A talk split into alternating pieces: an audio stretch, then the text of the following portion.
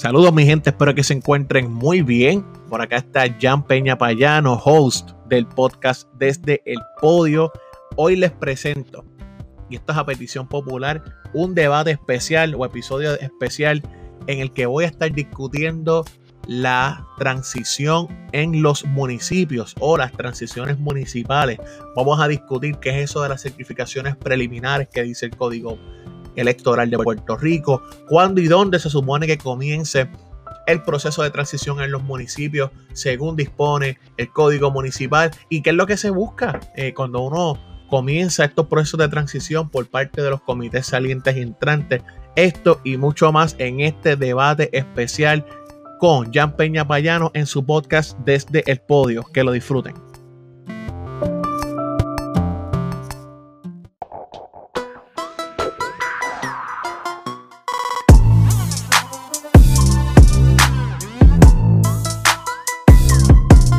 Saludos a todos ustedes, los sintonizantes de su podcast desde el podio con Jan Peña Payano. Espero que se encuentren muy bien, llenos de energía y listos para escuchar este episodio o debate especial en el que voy a estar discutiendo, adivinen qué, el proceso de transición en los municipios de Puerto Rico. ¿Por qué?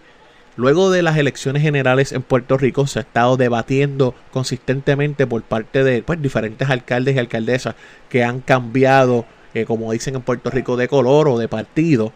Y yo creo pertinente la discusión sobre qué es esto de las transiciones, por qué son importantes, cómo se llevan a cabo. Para propósitos de este debate especial, voy a estar organizándome de la siguiente manera. Primero, voy a discutir qué es eso de las certificaciones preliminares que habla el nuevo código electoral de Puerto Rico eh, y todo lo que gira en torno a esto, porque esa es la base que permite a un aspirante que resulta vencedor en un proceso de elección general, pues tener la, la base, el standing para poder solicitar a un incumbente que se inicie el proceso de transición.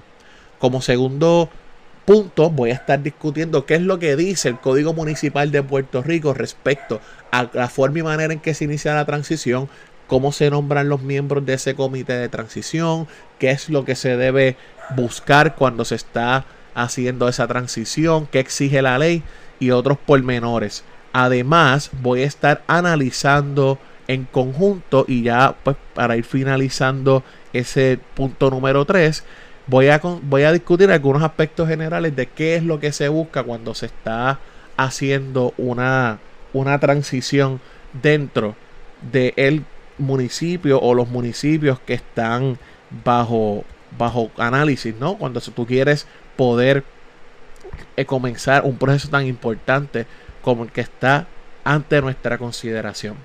Miren, el Código Electoral de Puerto Rico del siglo XXI, conocida, bueno, la que se conocía como el siglo XXI, es la ley, era la ley 78 del 2011 eh, ese código electoral establecía originalmente la forma y manera en la que la Comisión Estatal de Elecciones tenía que informar a la ciudadanía sobre los resultados de la elección. Eso es con la ley anterior, con la que participaron y se llevaron a cabo las elecciones del 2012 y todas las anteriores, 2016 en general. Es, en ese entonces se disponía que se iban a informar los resultados parciales y preliminares conformes a los tiempos que decía ese artículo, eh, haciendo referencia al artículo 10.008. Eh, dicho artículo del código electoral anterior, no el que está vigente bajo esta nueva reforma electoral, decía que los resultados se iban a informar parcialmente a base de una combinación de resultados entre los colegios de votación eh, al momento de emitir el, resultado final, mientras que el resultado preliminar iba a surgir de una combinación de los resultados de los colegios de votación. Dicho esto, el presente año se aprobó el 20 de junio el nuevo Código Electoral de Puerto Rico y la Comisión Estatal de Elecciones tenía, tiene el deber de emitir una certificación preliminar de la elección no más tarde de 72 horas después de la elección. Eso disponía esta ley. Como se conoce, pues, y acabo de repetir, este 20 de junio se aprobó esta nueva reforma electoral y esta nueva legislación cambió esa definición de lo que significa una certificación preliminar y demás. Para fines de esto, vamos a leer y citar textualmente lo que nos dice el artículo 2.3, inciso 17 del Código, Código Electoral de 2020, cuando nos define certificación de la siguiente manera. Y voy a citar textualmente para que puedan tener contexto de por qué es que se están dando estas controversias en los municipios particularmente.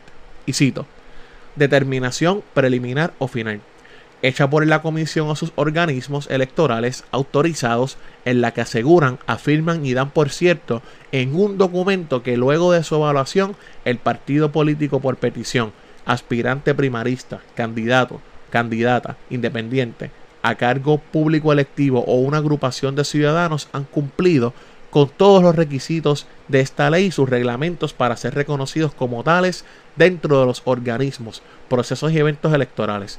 También constituyen certificación otros actos legales, administrativos y reglamentarios en que la comisión o sus organismos electorales autorizados aseguran y afirman en un documento que luego de su evaluación un hecho o documento es cierto y admisible para todo propósito electoral, administrativo o judicial.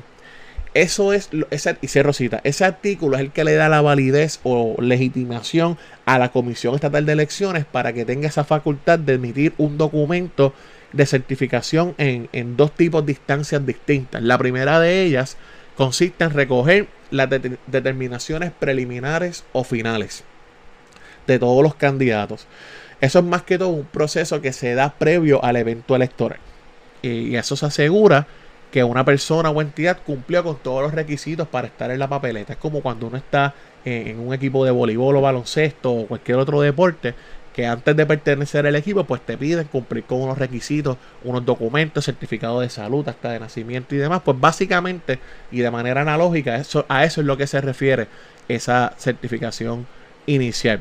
Sin embargo, y por otro lado, la certificación preliminar de los candidatos electos, que es lo que ha traído la controversia en los municipios, es necesaria para cumplir con otra parte de lo que nos dice la ley. Por ejemplo, el artículo 10.8 del Código Electoral de 2020 dispone, y cito, que cuando el resultado parcial o preliminar de una elección arroja una diferencia entre dos candidatos a un mismo cargo público electivo de 100 votos o menos, hago énfasis en eso, de 100 votos o menos, o del 0.5% o menos del total de votos adjudicados para ese cuerpo, la comisión realizará un recuento de los votos emitidos.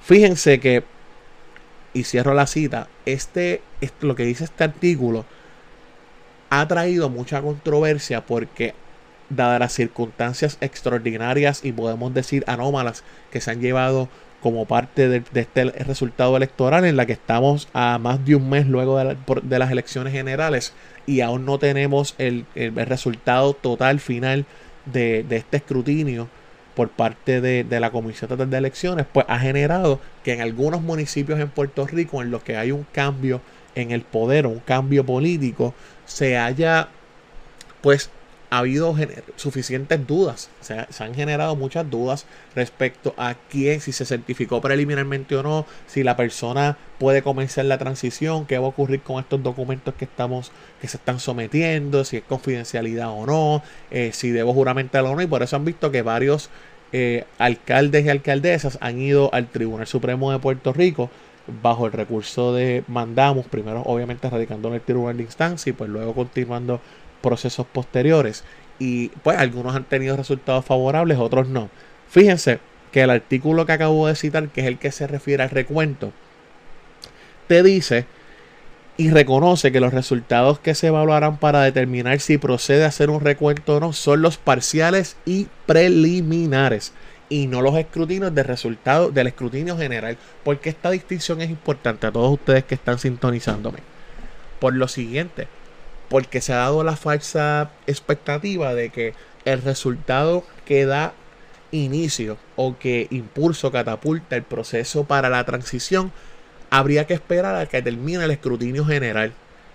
Y eso no es así. Y vamos a verlo después, la segunda parte de, este debate, en la que voy a discutir lo que exige el Código Municipal aprobado eh, durante este año 2020, sobre cuándo es que comienza este proceso de transición y si se debe paralizar a pesar de que hay un recuento o no. Eso es un tema bien interesante que cuando lo discuta estoy seguro que les va a gustar.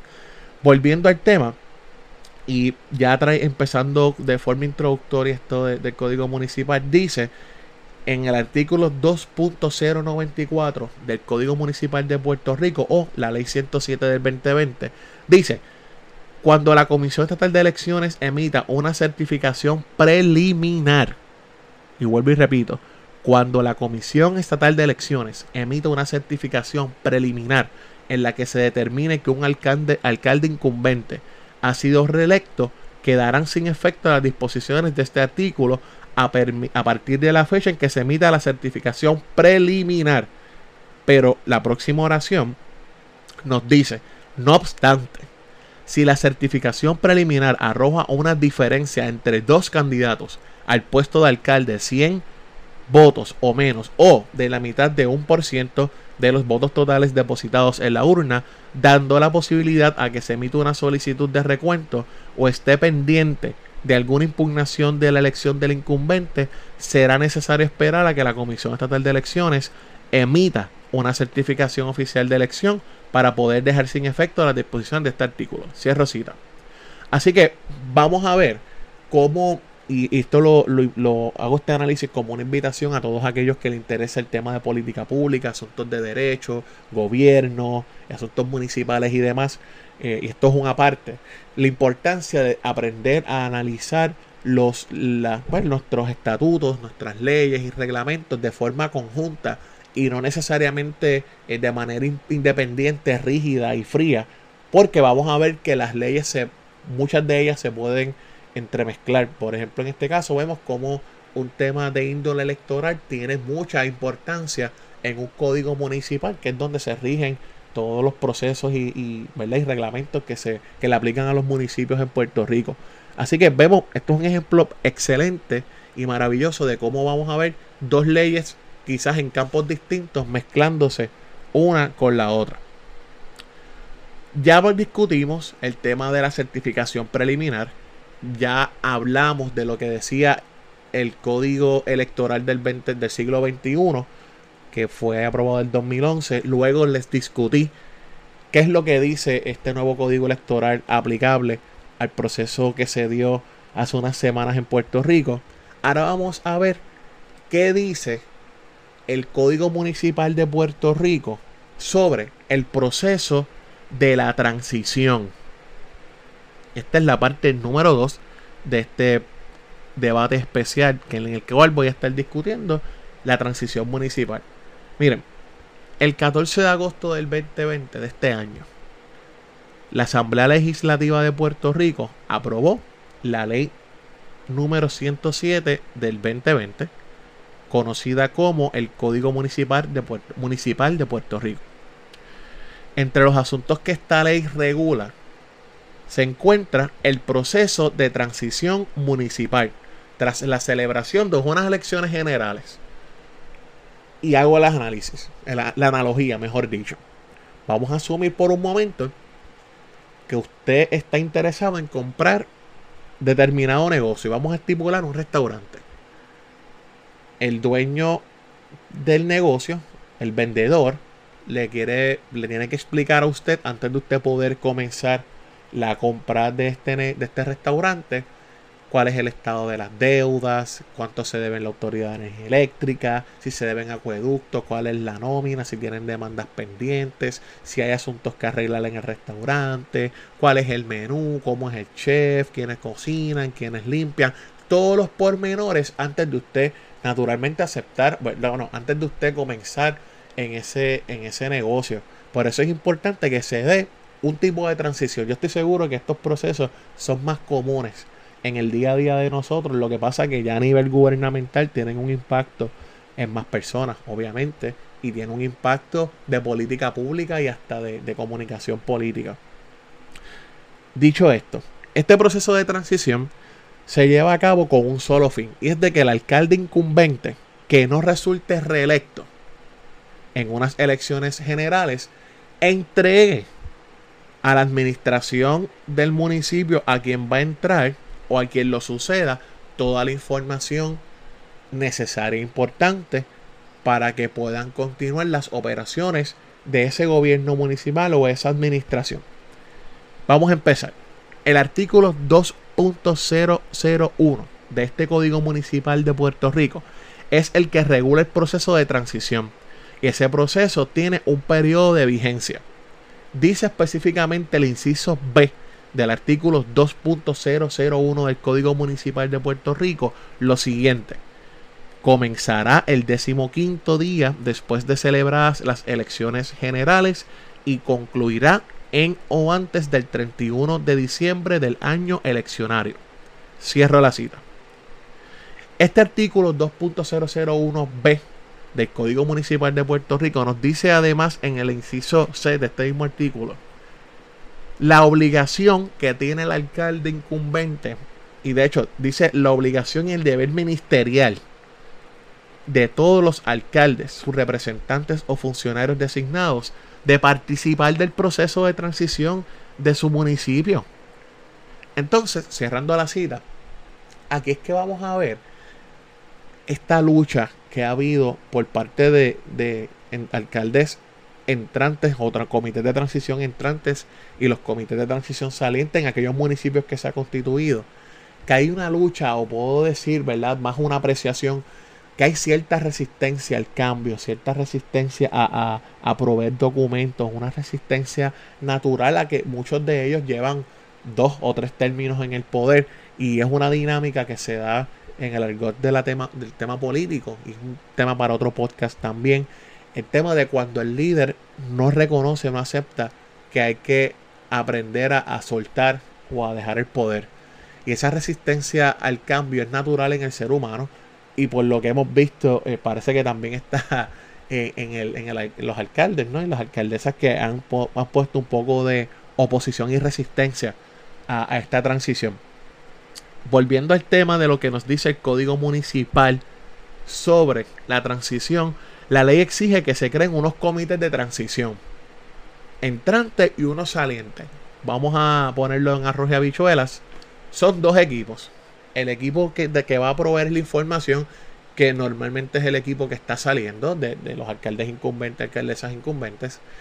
Y un equipo del comité entrante, que este comité, como norma general, no necesariamente es así, pues está compuesto.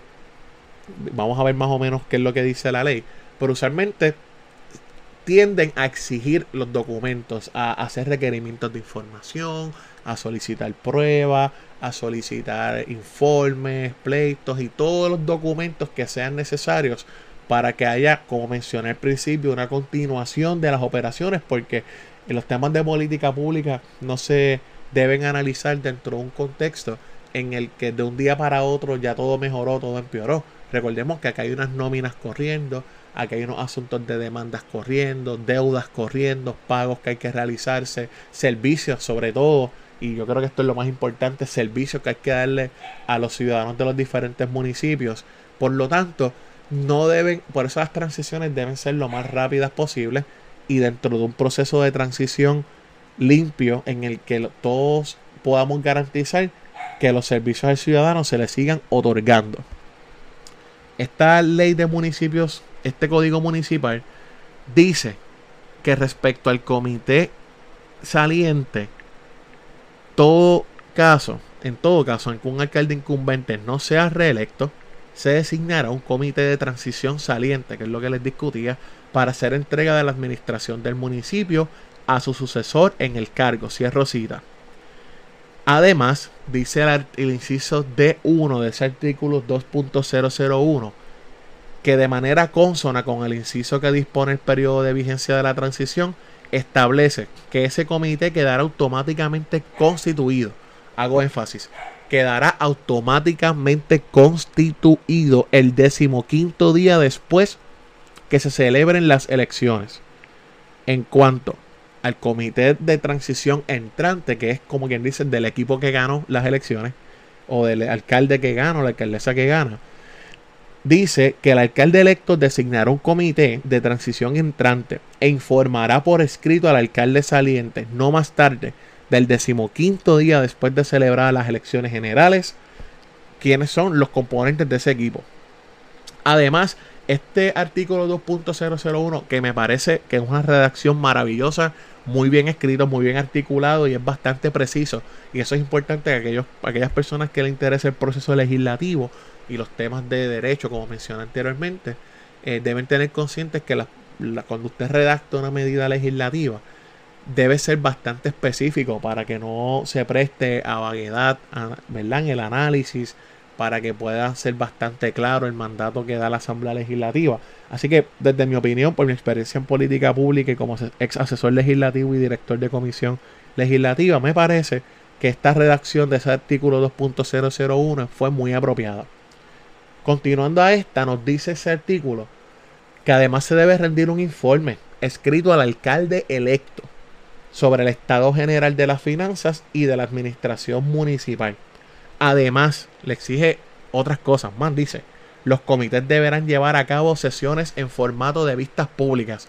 Esto quizás los hemos visto en el caso de San Juan, me parece que también en el municipio de Ponce y otros municipios que ya han iniciado sus procesos de vistas públicas para la transición del gobierno municipal.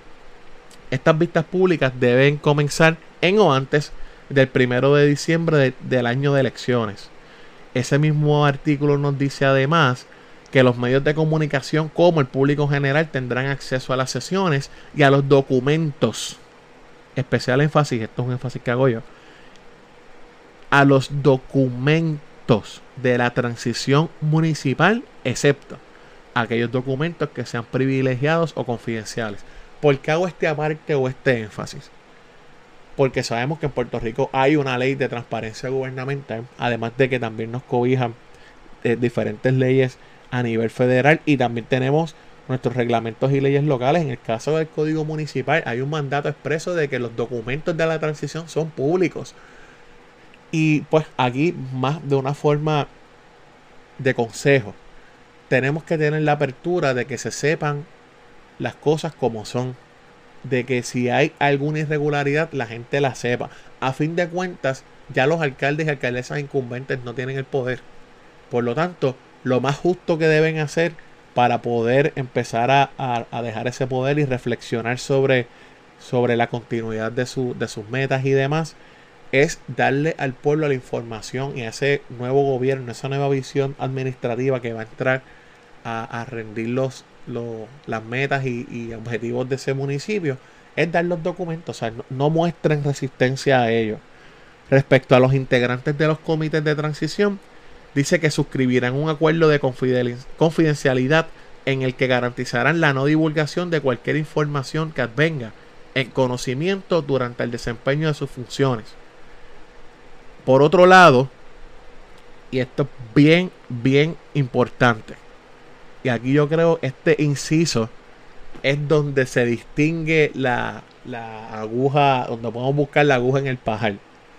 El inciso O del artículo 2.001, y los invito a que lo revisen, del Código Municipal de Puerto Rico, dice lo siguiente. El proceso de transición no se paralizará y se llevará a cabo como lo establece este código. Dice incluso y añade que de llevarse a cabo un recuento electoral, el comité de transición saliente quedará constituido y tendrá los mismos deberes y obligaciones como si no se estuviese llevando a cabo un recuento electoral. Dice además el artículo y haciendo, haciendo el análisis en conjunto que con el artículo 10.8 del Código Electoral, en cuanto a que aún en cuanto a cuando procede un recuento electoral, el resultado parcial o preliminar de una elección arroja una diferencia entre dos candidatos a un mismo cargo público electivo de 100 votos o menos o del 5%. ¿Qué quiere decir esto?